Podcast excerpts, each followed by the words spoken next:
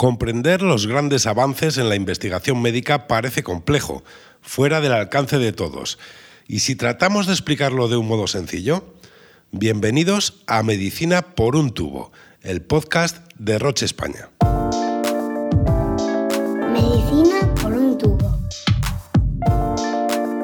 En este primer episodio vamos a intentar entender cómo ha avanzado y cómo mejorará en el futuro el tratamiento del cáncer de pulmón gracias a la inmunoterapia es más, vamos a intentar averiguar qué es la propia inmunoterapia, una palabra que parece abarcar un significado muy complejo, pero que podría explicar un niño. La inmunoterapia es cuando los médicos intentan curarte utilizando tus propias defensas. Obviamente este niño crecerá y con el tiempo puede llegar a ser como la doctora Beatriz Jiménez, oncóloga del Hospital Universitario HM San Chinarro, que partiendo de la misma premisa nos explica por qué la inmunoterapia es eficaz. La inmunoterapia es el tratamiento más revolucionario últimamente. Es verdad que lo hemos trasladado porque el sistema inmune es un sistema muy eficaz para acabar con infecciones. Entonces, en la oncología lo que hemos intentado es trasladar esa eficacia frente a infecciones a intentar pues, eh, acabar con los tumores. Hasta aquí todo resulta bastante comprensible. Nuestras defensas son eficaces y en eso se apoyan este tipo de tratamientos.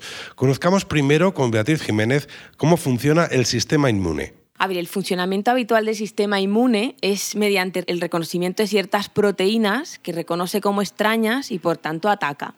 Entonces, para el sistema inmune existen dos células que son las principales para el sistema de defensas. Una son las presentadoras de antígeno que van por ahí, reconocen eh, proteínas que son extrañas, se las presentan a los linfocitos, los entrenan a decirles que esas son células que pueden ser dañinas para el organismo y los linfocitos son realmente quienes atacan a estas células tumorales que pueden ser perjudiciales para el organismo.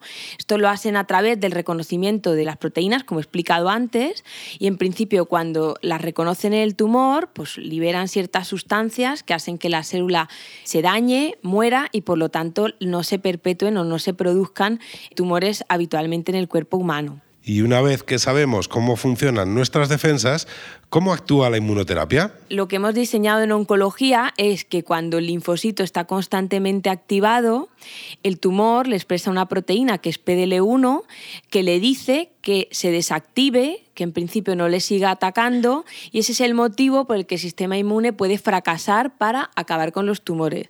Lo que intentamos en oncología, lo que se ha diseñado últimamente son anticuerpos que bloquean esa proteína y por lo tanto el linfocito sigue activado, acaba con el tumor y la verdad es que a expensas de efectos secundarios pues muy muy asumibles y nada comparable con los tratamientos que disponíamos antes. La inmunoterapia se nos presenta como una vía de tratamiento con un gran futuro por delante, un futuro sin duda mejor para los pacientes, pero los procesos de investigación en ciencia son muy largos y si queremos conocer su origen tenemos que viajar hasta el Nueva York de 1890.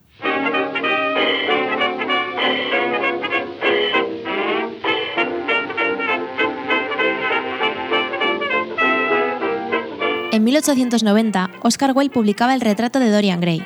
Fallecía Van Gogh y nacían Agatha Christie y Groucho Marx.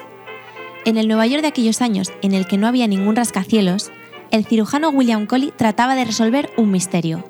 El médico estaba obsesionado con el sarcoma, un tumor muy agresivo que había causado la muerte de una de sus pacientes. Su incapacidad para hacer frente a la enfermedad chocaba con lo que parecía un milagro. Años antes, un paciente de otro hospital se había curado de un sarcoma tras sufrir una infección en la piel. Coley entendió que las defensas del sistema inmune contra la infección estaban en el origen de la curación y dedicó cuatro décadas de su vida a intentar demostrarlo empíricamente. El cirujano inoculó a pacientes afectados por el sarcoma rudimentarias vacunas basadas en la bacteria que había originado el supuesto milagro. Sus resultados fueron significativos, pero sus compañeros de profesión no consiguieron replicarlos en su momento. El trabajo pionero de William Coley quedó apartado durante un tiempo debido a la estandarización de algunas técnicas como la radioterapia o la quimioterapia, pero la investigación continuó hasta llegar a dar resultados replicables. En el tratamiento de patologías como el cáncer de pulmón, la aplicación de la inmunoterapia ha supuesto un gran avance.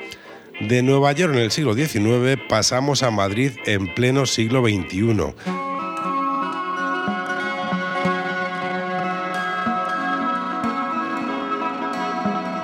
Volvemos a nuestra charla con la doctora Beatriz Jiménez, que nos cuenta cómo la inmunoterapia ha revolucionado el tratamiento del cáncer de pulmón y cómo ha mejorado la vida de los pacientes. A ver, para el paciente supone, lo primero, un tratamiento muy poco tóxico. Solo en una minoría de pacientes pueden eh, presentar efectos secundarios y la verdad es que son bastante manejables porque es simplemente poner corticoides o medicaciones para frenar el sistema inmune. También les da mucha libertad a la hora de lidiar con, con los tumores. Tienen como el médico está cómodo porque sabe que realmente el tratamiento es poco tóxico, pues el paciente simplemente puede venir a veces al hospital de día a ponérselo, evitar tantas consultas, tantos ingresos hospitalarios, tantos estudios, es decir, le da mucha libertad. Pasa pocas horas porque el tratamiento se pasa realmente en una hora y la verdad es que el hecho de que tengan pocos efectos secundarios le da libertad para que se lo puedan venir a administrar incluso sin ver al oncólogo y sus consultas sean, la verdad, bastante más agradables. Las cifras obviamente mejoran con los años de investigación e implantación de estas nuevas soluciones.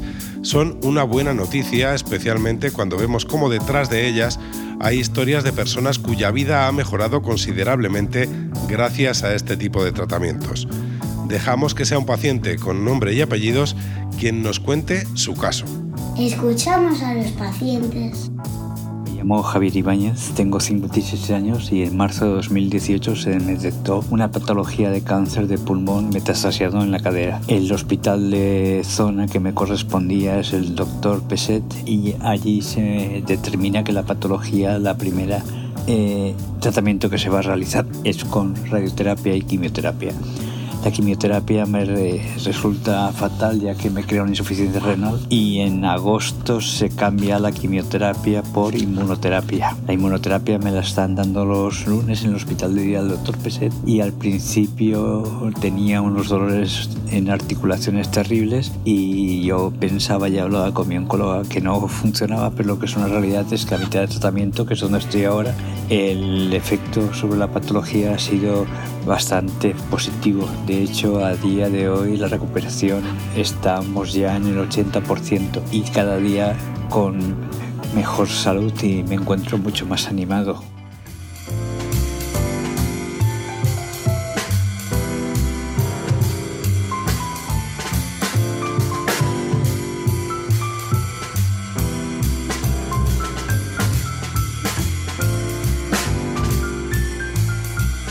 Hemos viajado al pasado y hemos llegado al presente. ¿Qué nos deparará el futuro? ¿A qué retos se enfrenta la inmunoterapia? Dibujar un escenario certero no es nada sencillo.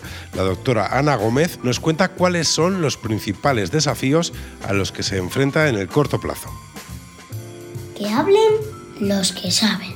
Pues creo que uno de los principales retos es mejorar la selección de pacientes que se pueden beneficiar de estos fármacos, ya que sabemos que hay algunos pacientes que presentan un claro beneficio, son largos respondedores y sin embargo hay otros pacientes con características similares a los que la inmunoterapia no les funciona. Creo que también es importante esclarecer cuál va a ser el papel del TMB, ya que en los últimos estudios publicados los datos son contradictorios sobre este biomarcador y creo que también es importante pues seguir investigando y buscando combinaciones que mejoren aún más los datos en carcinoma microcítico en los que hemos conseguido aumentar la supervivencia en combinaciones de quimio e inmuno frente a la quimioterapia sola, pero creo que todavía nos queda mucho camino por hacer en este tumor. La investigación es un proceso que lleva su tiempo, pero afortunadamente no tendremos que esperar un siglo para ver grandes avances como el de William Coley y el descubrimiento de la inmunoterapia.